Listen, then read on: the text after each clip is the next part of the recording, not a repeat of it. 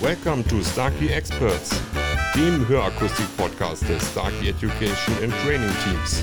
Auch wenn ihr es nicht hören möchtet, seit dem Wochenende entdecke ich immer mehr bunte Blätter an den Bäumen und auf den Straßen. Eindeutige Vorboten der dritten Jahreszeit im Jahr 2021. Wir hingegen befinden uns mitten in der dritten Staffel des Starkey Experts Podcast, in der wir uns gerade mit lautheitsbasierten Anpassverfahren auseinandersetzen. Mein Name ist Jan Balmes und auch damit von mir ein herzliches Willkommen zu dieser sechsten Folge. Tja, mit der gerade ändernden Jahreszeit kehren auch Geräusche und Klänge zurück, die sehr charakteristisch für die kommenden Wochen sein werden. Ich denke da zum Beispiel an das Geräusch, wenn ich auf dem Fußweg auf trockenes Laub trete oder an den auffrischenden Wind, der durch die Bäume rauscht und so langsam aber sicher die bunten Blätter zu Boden transportiert. Meine Oma hatte früher noch so einen richtigen Teekessel und auch dessen Pfeifen erinnert mich irgendwie an diese gemütlichen Stunden drin, während es draußen eher ungemütlich wird. Die Summe all dieser Geräusche und Klänge könnte man als eine eigene Klangwelt bezeichnen, denn irgendwie gehört man ja erst so richtig zu einer Situation dazu, wenn man in der Lage ist, diese auch oder besonders mit den Ohren zu erleben und zu verarbeiten. Ganz bestimmt sieht das mein heutiger Gast auch so, ich hoffe es zumindest, denn auf der Homepage stellt sich sein Unternehmen als Institut für natürliches Hörerleben vor. Jetzt sitzt er hier bei mir im Podcast, neulich noch im Urlaub gewesen oder gerade eben. Ich freue mich sehr drüber. Herzlich willkommen, Martin im Camper von Klangspektrum. Schön, dass du da bist. Danke dir, Jan. Äh, und danke auch für diese Einladung zu diesem Podcast. Ja, gerade aus dem Urlaub wieder gekommen und äh, du äh, triffst einen wunden Punkt bei mir. Äh, Laub ist irgendwie nicht so mein Thema. Okay. Wir waren schön am See, äh, beziehungsweise an der See, äh, fahren ein bisschen Boot. darüber hinaus kann man aber auch zu See fahren, auch im Winter ist auch herrlich, die Brandung zu erleben, äh, sich dem Wind um ja. die Nase pusten zu lassen. Auch das hat was mit lecker Fisch essen oder äh, ja, wenn keine Gräten drin sind. äh, aber es gibt ja auch andere, wie nennen die sich, Schalen- oder Krustentiere Schalen oder irgendwas, ja. die genau. man auf der Speisekarte dann äh, findet, ohne Gräten, wer da empfindlich ist. Aber auch das äh, mit einem Grog verbunden oder so macht auch Spaß. ja, tatsächlich. Da, das ist so bei mir nahtlos Herbst, Winter. Ich freue mich schon drauf.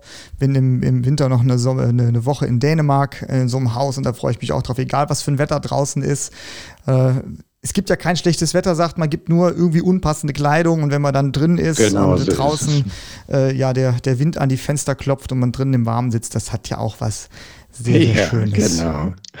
ja, cool. Ihr seid wieder zurück, ihr seid in den Vorbereitungen, wie wir alle, ähm, für die Messe. Ihr heißt die Firma Klangspektrum aus Erwitte. Ähm, ich kenne jetzt so ein paar Sachen von euch, war schon mal da, äh, mehrmals sogar.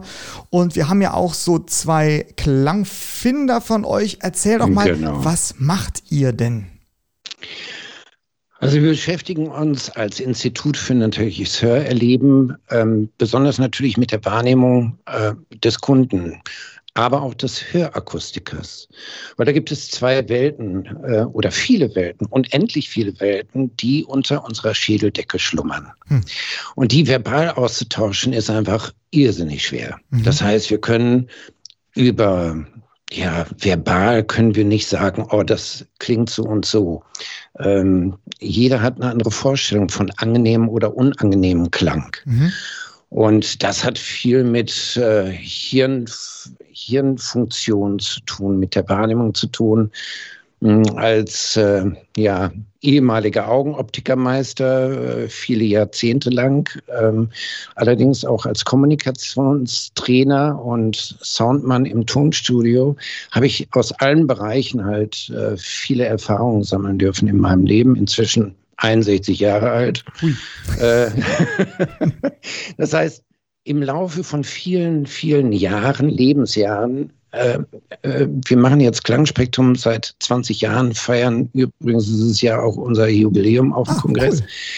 Mhm, äh, Finde ich auch. Äh, der Nachfolger ist schon in den Startlöchern. Unser Sohn Valentin, der wird nach dem Abitur auch äh, äh in unsere Richtung, in unsere Fußstapfen rein äh, wollen. Und äh, ja, Anke und ich, wir unterstützen das halt. Cool. Aber um auf diese Wahrnehmung zurückzukommen. Wir Menschen haben alle unterschiedliche Wahrnehmungen. Und das hat uns seit ja, Anfang der 2000er Jahre hat uns das massiv interessiert. Wie funktioniert Kommunikation überhaupt? Wie funktioniert Kommunikation zwischen dem Kunden und dem Hörakustiker? Ich habe die Akustik, äh, die Hörgeräteakustik kennengelernt, ähm, in, ja, mit vielen Mini-Klinkensteckern und äh, aber auch mit der Herausforderung, dass wenn ein Kunde früher sagte, oh, ich habe in der und der Situation immer wieder ein Problem mit meinem Hörsystem, ähm, der Akustiker wusste gar nicht, äh, genau, was der Kunde meinte. Und äh, da habe ich mich natürlich als Kommunikationsmann äh, immer wieder äh, drum bemüht, eine Basis zu finden zwischen äh, Kunden und Hörakustiker, dass die über genau das Gleiche sprechen, dass sie sich überhaupt verstehen. Weil Sound kann man verbal nicht erklären. Hm, das stimmt. Äh, ne, ich kann dir nicht erklären, wie ein bestimmter äh, Tanno-Lautsprecher bei mir im Tonstudio stehen, stehen Little Red Monitore. Ähm, ich kann dir den Sound nicht erklären. Sorry. Aber mit aller Erfahrung geht das nicht. Ich, du kannst mir wahrscheinlich auch nicht erklären, wie äh, dein Mikrofon klingt. Nee. Oder dein Kopfhörer. Nee. Das funktioniert auch nicht. Ist ja sehr da haben wir unterschiedliche alles, Erfahrungen ne? gemacht, ja. ganz genau. So, und äh, wir sind angetreten letztendlich als Institut für natürliches Hörleben, dass wir ähm, genau an dieser Stelle eine Brücke bauen zwischen dem Kunden und dem Hörakustiker. Früher sind wir angefangen mit dem sogenannten Klangraum. Das war eine Geräuschsimulation, wo ich über 350 Surround Sounds aufgenommen habe, Naturgeräusche aufgenommen habe. Und wir die in einem äh, in einer Standalone PC-Variante ähm, angeboten haben. Damals wurden wir belächelt vom Markt als Quereinsteiger. Hm, irgendwann äh, wurde es dann doch interessant. so ist es, wenn man als Quereinsteiger in so eine Branche reinkommt. Ähm, so, und äh, wir haben halt diese Geräusche mit sehr hoher Dynamik in den Raum reingebracht. Und ähm, dachten, okay, Hörakustiker kann jetzt, wenn ein Kunde sagt, Mensch, in der und der Situation habe ich ein Problem, dann kann Hörakustiker diese Geräusche nachbilden ja. und zumindest schon mal über das Gleiche reden. Damit haben wir uns einige Jahre beschäftigt, ähm, haben festgestellt, das war einfach noch viel zu komplex, zu kompliziert. Für mich war Mischpult easygoing, aber für einen Akustiker ist es nicht unbedingt immer easygoing, äh, weil er hat natürlich auch ganz andere Aufgaben, ganz andere Schwerpunkte in seinem Leben. Ich darf sagen, wir hatten bei der Firma, wo ich gelernt habe, wir hatten so einen Klangraum. Und äh, ich weiß noch, wir hatten, da gab es einen eigenen Monitor, wo man sich so die Situation selber ja, äh, genau. zurechtschieben konnte. Und da haben wir dann auch so, ich glaube, das war dann auch, hat bei mir gelegen, so drei, vier Situationen noch abgespeichert, die man dann immer ja. wieder auch, weil das waren so die Situationen, die halt, ich sag mal, mit einer gewissen Schnittmenge immer auch mal wieder äh, genannt wurden. Dann konnte man auch so ein bisschen den Pegel auch verändern, um so ein bisschen ja, dieses, genau. dieses, Mischverhältnis und so anzupassen. Genau. Ich habe ihn öfter genutzt, ja. Oder oft genutzt, kann man wirklich sagen. Ja, und äh, viele haben allerdings hinterher nur diese äh, Presets genutzt, diese Szenen, drei oder vier. Das heißt, wir hatten ein irrsinnig komplexes System ja. aufgebaut und haben festgestellt, Mensch, es wird, ach, vielleicht zwei Prozent davon genutzt. Hm. Ähm, und ja, das war aber der erste Schritt, mit dem wir in den Markt reingekommen sind. Und ähm, ja, dann ging es immer weiter, immer weiter, wurde man weitergereicht, weiterempfohlen. Dann habe ich den lieben Mozart kennengelernt, Hans-Heiner Kurz. Ähm, ich hatte ja mit ihm eine freundschaftliche Beziehung über viele Jahre. Äh, schade, dass er nicht mehr bei uns ist. Und äh, er hat, äh, ich habe ihn, ja, ich wollte ihm ein äh, äh, letztendlich den Gedanken eines Klangfinders äh, ein, ein Hörgerätevergleich, so als Kommunikationsfehler sagt man ja, okay, äh, wenn ein Kunde nicht versteht äh, oder verstehen kann, was ein Halbfertigprodukt so zu bieten hat, mhm. dann sollte er es anfassen oder testen können. So, und äh, dann habe ich mich mit ihm getroffen und er sagte, oh, da habe ich übrigens ein Patent. Ah. da dachte ich erst im ersten Augenblick, hm, schade. So, und äh, wir haben aber ganz schnell eine gemeinsame Basis gefunden und haben äh, dann äh, letztendlich sein Patent äh, mitgenutzt, um einen Klangfinder ins Leben zu rufen. Das heißt, wir haben die ganze Technik aufgebaut, wir haben äh, Platinen hinterhergestellt und so weiter, sodass wir mhm. Äh, den Klangfinder zum Hörgerätevergleich auf dem Tisch stehen hatten und inzwischen darf ich auch sagen, er steht weltweit äh, bei Universitäten, äh, bei Hörgeräteherstellern, bei ja. Akustikern, ob Neuseeland, ob Asien, ob äh, USA, Kanada, also es ist weltweit. Fällt mir auch auf, System wenn ich hier auf eure Homepage äh, klicke. Es ist irgendwie die einzige Homepage, die ich jetzt gesehen habe, die tatsächlich immer Deutsch und auch eine englische äh, Variante hat. Ja. Also fand ich, finde ich ganz faszinierend. Gerade schon gesagt, irgendwie der Sohn steht schon in den Startlöchern. Also wirklich ein Familienunternehmen, was aber aus Deutschland raus international tätig ist und ja, in die genau. ganze Welt die, die Produkte äh, verschifft. Ja. Ganz genau so ist es. Und das ist, äh, finden wir natürlich auch äh, super spannend. Äh, ich war vor einigen Jahren in Jakarta, in Indonesien war ich und habe da eine Klangwelt, einen Klangfinder installiert. Ähm, das war natürlich auch spannend, äh, ja, diese Atmosphäre zu genießen dabei. Ähm, diese Klangwelt, die kam letztendlich hinterher. Äh, wir haben äh, auch da angeregt eigentlich von Mozart, haben wir äh, mitbekommen, er hatte ein Patent für ein, ein, eine Lautheitsskalierung über Kopfhörer, ein AKG K1000 Kopfhörer. Das ist so, dass der Kopfhörer letztendlich vor den Ohren schwebte. Mhm. Ja, also er hatte äh, einen gewissen Abstand und äh, er hatte so diese Idee, diese Lautheitsskalierung ähm, auf eine bestimmte Art und Weise zu machen, hat aber irrsinnige Probleme mit Rückkopplung, mit äh, seinen Messtönen und so weiter. Und da habe ich gesagt, Mensch, Mozart, mit Kopfhörer alles gut und schön, aber wir sollten einfach möglichst weit weggehen mit dem Testsignal, das heißt ins Freifeld rein, damit wir geringere Toleranzen haben. Mhm. Weil je näher ich am Kopf bin, mit einem Kopfhörer zum Beispiel, bin ich ja direkt auf den Ohren im Regelfall oder kurz vor den Ohren. Da habe ich natürlich äh, bei geringen ähm, ähm, Ungenauigkeiten schon vom Sitz, von der Passform, Abstandsunterschiede von einigen wenigen Millimetern, habe ich natürlich sehr großen äh, Toleranzbereich im Pegel alleine schon. Mhm. Ja, so, um das aufzulösen, haben wir gesagt, hey, wir müssen einfach weiter weg. Und 2009 haben wir die erste Generation auf dem Markt vorgestellt, auf dem Euer-Kongress vorgestellt. Das war ein halbrunder Tisch mit Kinnauflage, wie man das so von der Augenoptik, äh, wenn, wenn man das so von der Augenoptik, der, das kann ich natürlich nicht leugnen. Klar, wenn es der Background ist. Ja, ja das ja. war der Background, aber wir waren schon ungefähr einen Meter vom Ohr entfernt und hatten so ein halbrundes Möbelstück da präsentiert. Ähm, das und mit neuen Messtönen, wo wir auch bis heute stolz darauf sind, dass wir die damals schon entwickelt haben, äh, die das Gehirn ganz anders antriggern. Äh, dieses Gebilde haben wir vorgestellt und äh, es funktionierte wahnsinnig. Mozart ist damit, äh, ja, wir mussten immer mit dem LKW hinterher, haben ihm das Ding hin und her geschleppt. Aber ähm, die Anpassung, das haben wir damals schon gesehen, äh, fanden auf einem ganz anderen Niveau auf einmal statt. Ja, mhm. und ähm, das war besonders spannend natürlich zu erleben. Äh, wir haben nicht eins von diesen Möbelstücken verkauft.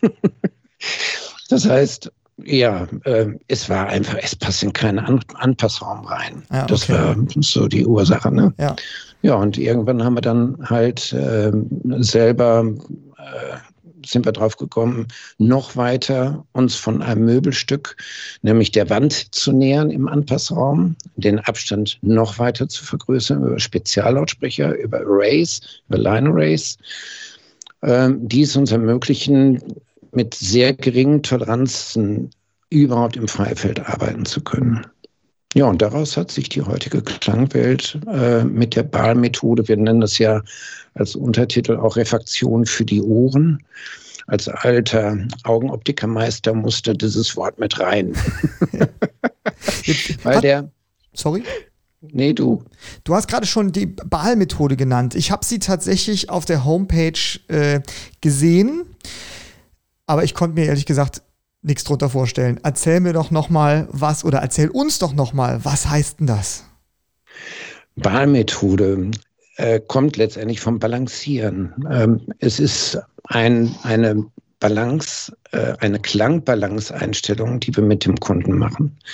Das heißt, es ist einmal äh, monoral gemeint. Das heißt, wir passen nach einem bestimmten Verfahren unterschiedliche Frequenzbänder, Nachbarfrequenzen im Gegensatz zu vielen, die mit einer äh, Ankerfrequenz arbeiten, arbeiten wir gar nicht mit einer Ankerfrequenz, sondern mit Nachbarfrequenzen und gleichen Nachbarfrequenzen in der Lautheit miteinander ab. Ähm, und äh, das ist monoral, das passiert monoral und binaural. Auch da balancieren wir links und rechts aus. Wir haben festgestellt über die vielen Jahre, inzwischen seit 2009, wo wir mit dieser Messmethode unterwegs sind, ähm, haben wir festgestellt, dass gerade auch diese Binauralität natürlich einen enormen Einfluss auf mhm. Ortbarkeit zum Beispiel hat. Ja, und deswegen ist es so wichtig, dass äh, nicht nur monaural, sondern auch binaural abgeglichen wird, ausbalanciert wird. Da steht, für die Engländer haben wir natürlich so diese Abkürzung BAL-Methode noch Balanced Accept Level oder Balanced Acoustic Level. Das äh, ist uns relativ egal, was die Kunden daraus dann machen im Ausland. Okay, kleines bisschen konkreter. Wie lange ähm, braucht das? Ich, jetzt habe ich dich so verstanden, ihr macht eine erstmal eine monorale ähm, Messung, genau. so dann eine binaurale Messung. Wenn ich jetzt sowas mache, wie lange bin ich dann äh, zugange? Oder was muss vorher schon gemacht werden? Gibt es irgendwelche Voraussetzungen? Ja, es sollte erstmal ein Beratungsgespräch stattfinden. Also uns ist es wichtig, dass der Kunde wirklich mit seiner Warnung im Mittelpunkt steht. Das heißt, es ist auch wichtig, eine vernünftige Bedarfsermittlung zu machen. Und damit meine ich nicht die medizinische Bedarfsermittlung, die man so im herkömmlichen Sinne äh, durchführt, sondern ich finde es ist immer wichtig zu wissen, nach der Bedarfsermittlung, hey, wo lebt mein Kunde? Welche äh, Räumlichkeiten hat er. Äh, wenn der das Fenster aufmacht, hat er dann eine stark befahrene Straße oder lebt er auf dem Land, hört er Vogelgezwitscher oder ne, äh, mit zuhenden Augen sollte ich in der Lage sein, mir das vorzustellen, wo der Kunde wohnt, äh, mit welchen Bedürfnissen er überhaupt unterwegs ist. Und ähm, das ist, äh, glaube ich, auch eine Sache, äh, die ja, in Zukunft äh, immer mehr äh, vom, an Bedeutung gewinnen wird. Weil wenn ich nicht in der Lage bin, mich in die Lage des Kunden reinzuversetzen, und damit, mach, damit meine ich wirklich akustisch reinzuversetzen, dann habe ich auch sehr schlechte Möglichkeit, am Klangfinder Hörgeräte zu empfehlen oder äh, ihm überhaupt Hörgeräte zu empfehlen oder die Einstellung zu optimieren. Mhm. Also Grundvoraussetzung hätte ich jetzt gesagt, wir begegnen dem Kunden sozusagen in seiner Klangwelt. Also versuchen die irgendwie zu ermitteln oder wirklich bis ins, ja, weiß ich nicht, Detail, aber zu schauen, okay, wo lebt er, was hat er für Umstände und die müssen wir erstmal erfassen. Die müssen wir als erstes erfassen. Ähm, und äh, dann müssen wir uns einfach klar machen, dass wir uns in einer subjektiven Anpassmethode befinden. Ja. Das ist für viele erstmal sehr ungewohnt, für viele Akustiker sehr ungewohnt, weil sie kennen in situ äh, Messungen, äh, zum Beispiel werden Schläuche in Körperöffnung des Kunden eingeführt zum Messen. Nein, Scherz beiseite. in situ ist ja wichtig. Es ist ja wichtig zu äh, messen, was denn da überhaupt am Trommelfell passiert. Ja.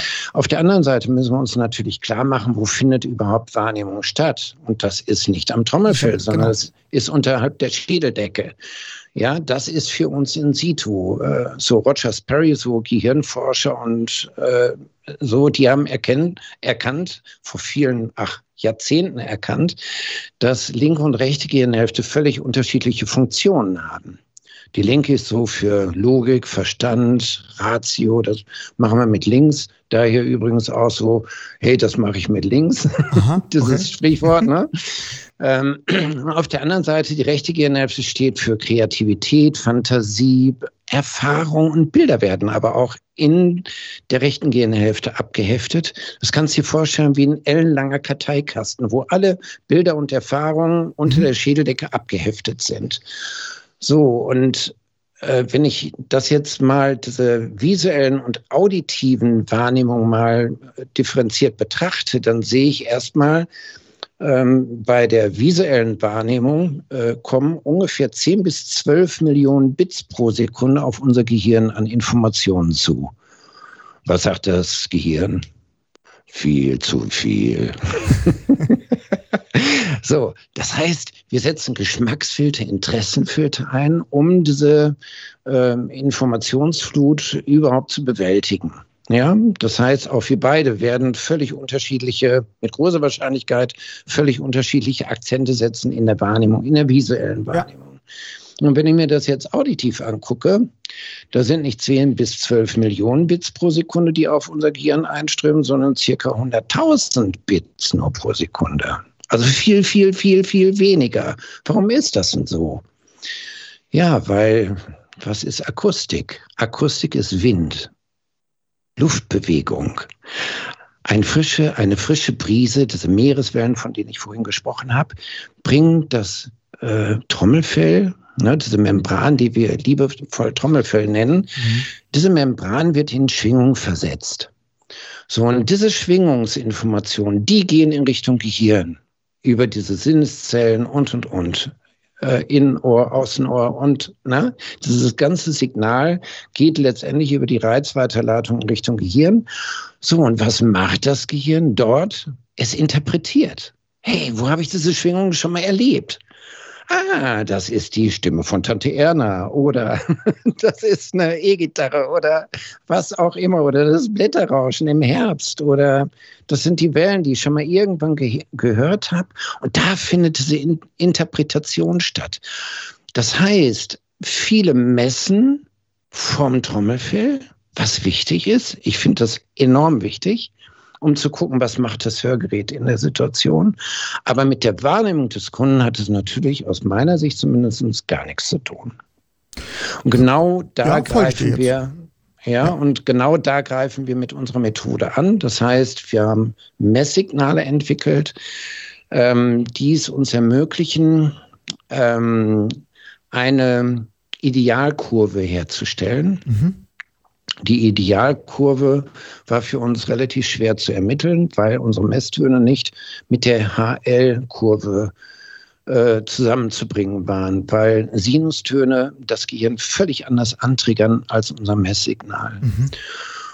Und äh, deswegen haben wir dann hinterher einfach gesagt, okay, wir nehmen dieses Messsignal, das macht aus unserer Sicht Sinn, weil es bringt relativ wenige akustische Nebenwirkungen im Freifeld. Auf der einen Seite, auf der anderen Seite triggert es das Gehirn sehr reproduzierbar an.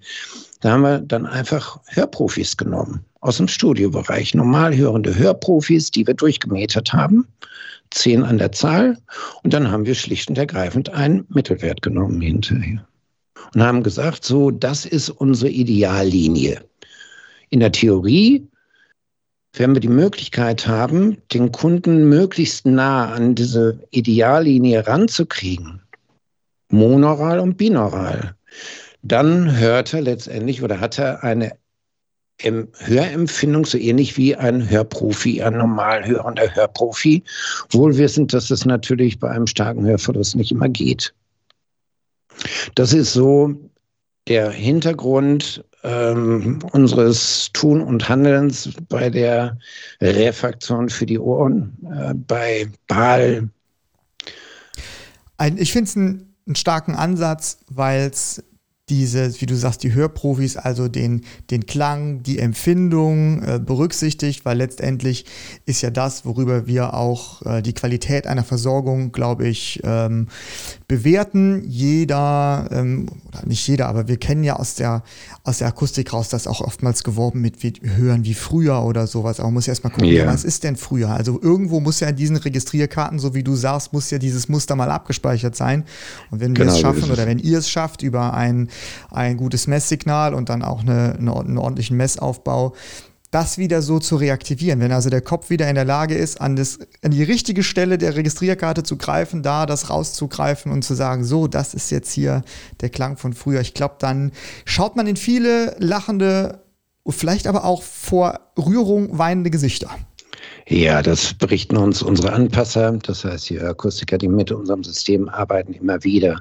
Also ähm, äh, selbst bei ja, ähm, ausgeschalteten adaptiven Parametern zum Beispiel, ja, äh, äh, fangen viele an, ein breites Grinsen ins Gesicht zu kriegen. Wir haben selber immer wieder erlebt, dass selbst Normalhörende, die daneben sitzen, neben diesem Hörgerätekunden, im Störlärm schlechter Sprache verstehen als äh, ein Hörgeräteträger, der mit diesem System durchkalibriert wurde ähm, und noch nicht mal adaptive Mikrofonie aktiv geschaltet ist. Ja. Ähm, was wir auch festgestellt haben, ist, dass ähm, wenn wir das Signal sehr, sehr stark verfremden, zum Beispiel über einen Rückkopplungsmanager, Störlärmunterdrückung, dann hat das äh, das magst du vielleicht von Starkey nicht so gerne hören, aber das hat nicht immer positive Auswirkungen auf das Hörempfinden des Kunden. Warum? Weil wir, das ist jetzt natürlich eine steile These, die ich hier aufstelle. Ich habe den Eindruck, je mehr wir uns von dem Soundeindruck, der da unter der Schiedeldecke abgespeichert ist, entfernen durch irgendwelche signalverarbeitenden äh, Geschichten, äh, adaptive Parameter, wenn wir das übertreiben, dann entfernen wir uns so weit von dem Originalklang, der unter der Schädeldecke abgeheftet ist, dass ein Hörtraining einfach länger gemacht werden muss, als wenn ich äh, ihm das so ja, gut wie möglich in 1 zu 1 Verhältnis wieder spiegelt dem Kunden. Also ich kann dir sagen, ähm, das ist nichts, wo ich jetzt sage, Gott, das höre ich überhaupt nicht gern. Ganz im Gegenteil. Ich habe ja eingangs schon gesagt, wir haben ja auch zwei dieser Klangfinder von euch, mit denen wir regelmäßig und sehr, sehr erfolgreiche und vor allen Dingen auch ansehnliche Schulungen oder anschauliche Schulungen ist das richtige Wort machen ja. können, wo wir immer wieder feststellen, eigentlich genau das, was du beschreibst. Das heißt, ähm, das werdet ihr da draußen, die schon mal so eine Schulung mit uns gemacht haben, äh, bestätigen können. Das sagen wir ja auch. Je mehr Signalverarbeitungsalgorithmen auf einen Klang zugreifen oder diesen verändern, desto mehr entfernt man sich von dem natürlichen Klang. Das ist einfach auch so. Und nicht immer heißt viel hilft viel. Also, wenn wir die Möglichkeit haben, es fängt bei einer Autoplastik beispielsweise an, wenn wir eine Möglichkeit haben, ein Hörsystem akustisch gut anzupassen, dann ist das zum Beispiel auch immer besser, als nachher zu versuchen, mit irgendwelchen Software-Algorithmen das wieder künstlich hinzubiegen. Also da sprechen wir eine Sprache. Wir sagen auch beim Feature-Einsatz gilt eigentlich immer nur so wenig wie möglich, so viel wie nötig, um an diesem natürlichen Charakter des Signals dran zu bleiben und dann erreichen wir auch die besten Ergebnisse. Diese Comfort-Features, die wir anbieten, die sind immer da, um so eine Hintertür zu bieten, um wirklich Dinge nochmal ja, zu verbessern, wenn sie denn sein müssen. Ja.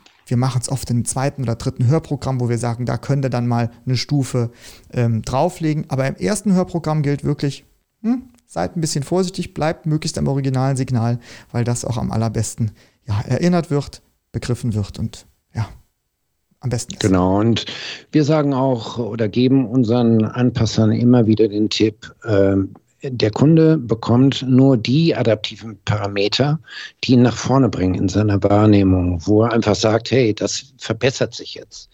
Sobald Gleichstand da ist, kein Unterschied, ob das oder das, empfehlen wir äh, adaptive Parameter wieder auszuschalten oder zumindest dramatisch zu reduzieren. Weil viele kann man ja nicht nur ein- und ausschalten, sondern auch in der Intensität, in der Arbeitsweise beeinflussen.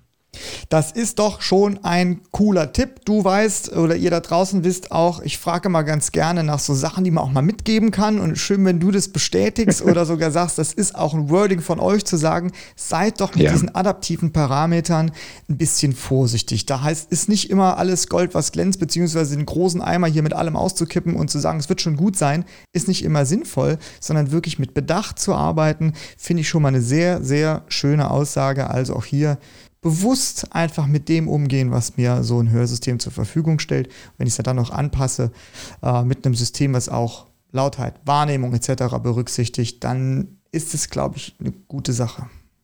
Ja, ähm, ich nenne das immer Basisakustik. Das heißt also, bevor ich jetzt irgendeinen äh, Regler oder Schalter in der Fitting-Software bediene, zum Beispiel Rückkopplungsmanager, sollte ich mir mal Gedanken machen, ob ich vielleicht den Abdruck ein bisschen tiefer mache, ob die Otoplastik vielleicht auch mal hinter den zweiten Knick, jetzt stören sie wahrscheinlich viele, aber ob der, die, der Abdruck mal hinter den zweiten Knick gehen kann. Ähm, das heißt, wenn ich die Möglichkeit habe, äh, auch einen größeren Abstand zwischen Lautsprecher und Mikrofon zu bringen, ähm, dann reduziere ich natürlich auch massiv diese Rückkopplungsanfälligkeit von Hörsystemen und muss nicht hinter den Sound bearbeiten und verfremden, das ist genauso wie bei, in der Augenoptik wieder oder in der Fototechnik. Äh, es gibt so Smartphones, äh, ich will keine Schleichwerbung machen, meins fängt mit I an und ähm, äh, das sind dann so Jahresübersichten als Miniaturbilder. Mhm. Ja, da kann man dann so rauf und runter scrollen. Ich bin immer wieder fasziniert, wie treffsicher man teilweise über ein oder zwei Jahre irgendein bestimmtes Ereignis, was man selber erlebt hat und selber fotografiert hat, wiederfindet. Früher dachte ich, das geht gar nicht. Aber es geht. So, das heißt, ich habe irgendwelche Erkennungsmuster unter meiner Schädeldecke, die es mir ermöglichen, bei diesen Miniaturbildern, die mir auf so einem Smartphone angeboten mhm. werden, mhm. ein Event, was ich selber erlebt habe, wiederzufinden. Mhm.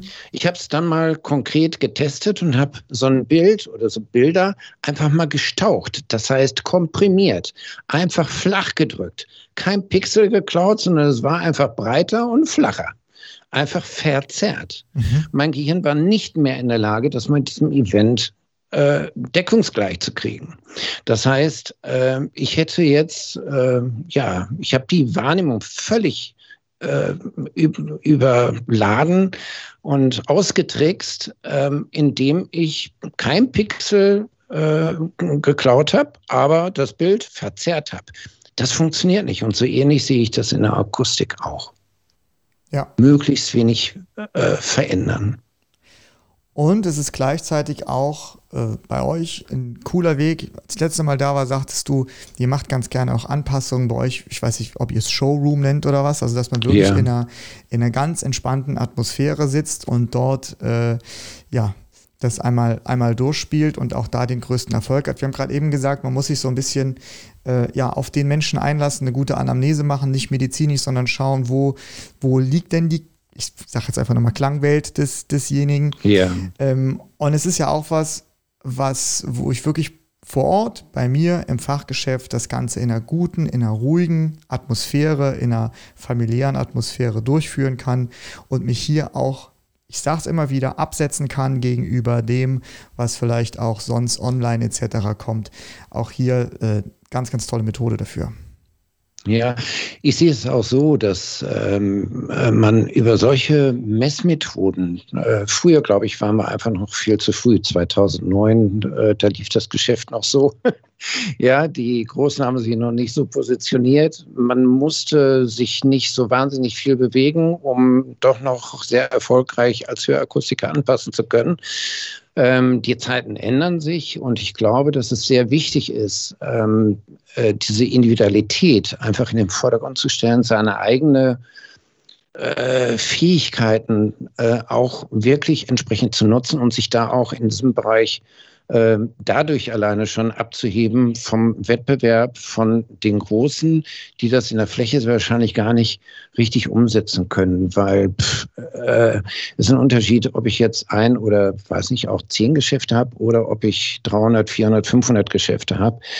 Ähm, da ist es natürlich viel schwieriger bei großen äh, Geschäften, bei großen Ketten äh, Dinge in der Struktur sehr individuell zu handeln. Ja. Und das ist es ja, was uns ausmacht, individuell, persönlich. Und so können wir viele, viele Erfolge feiern. Ja. Genau so ist es.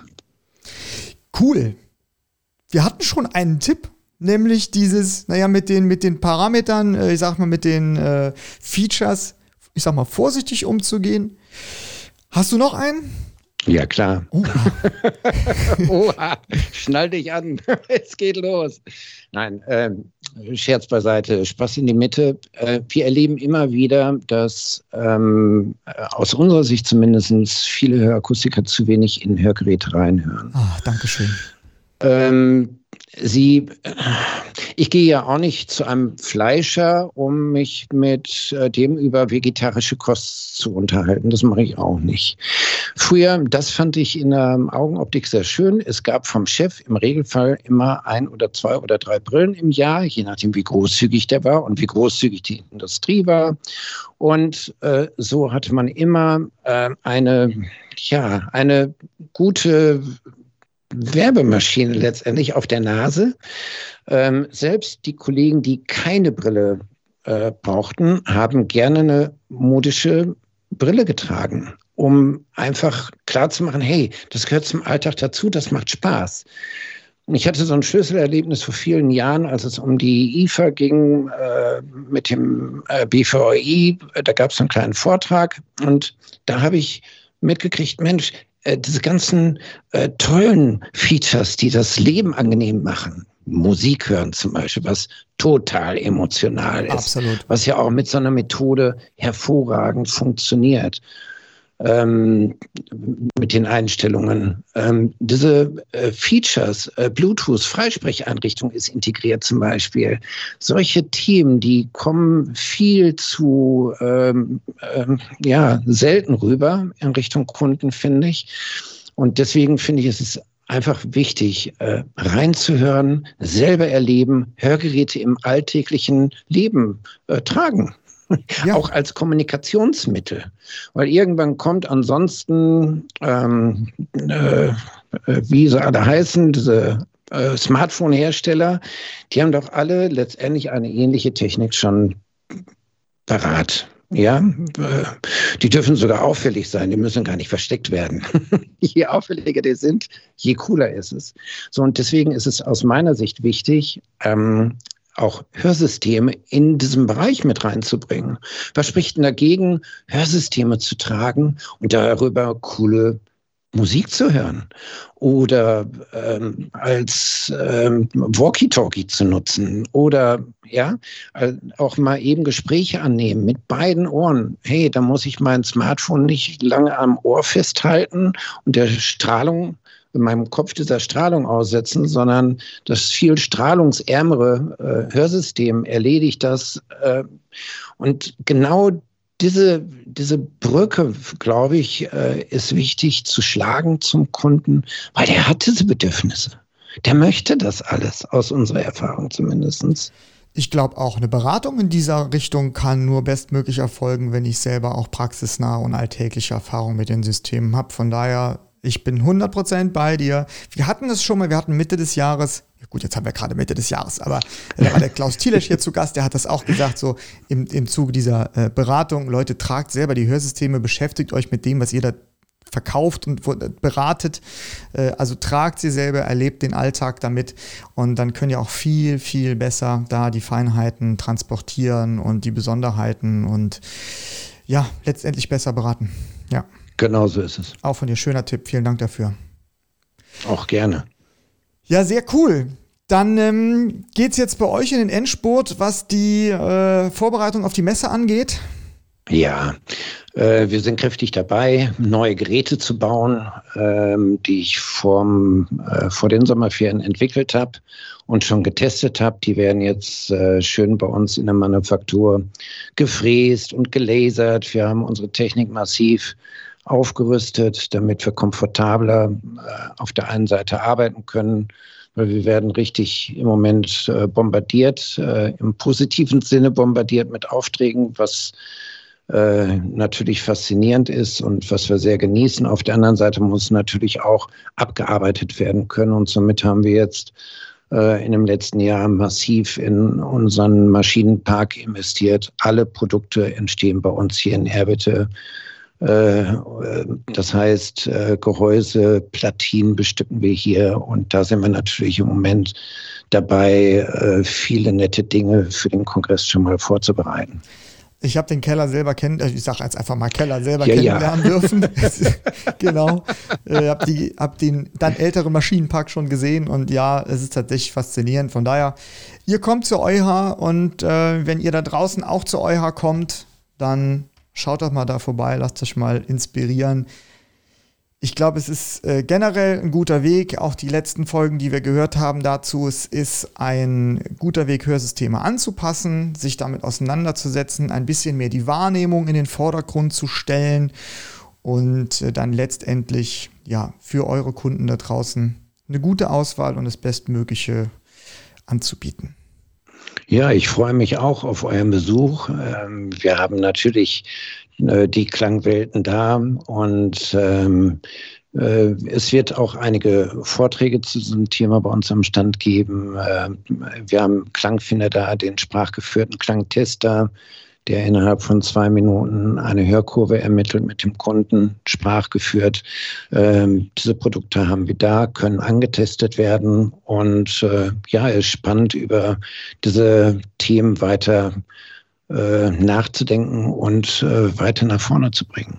Ja, wir sind alle gespannt, was da kommt. Absolut. Und wir sehen uns auf der Euer. Also ich komme auf jeden Fall mal vorbei. Und, ich freue äh, mich drauf, Jan. Ja, ich freue mich auch drauf. Sehr cool.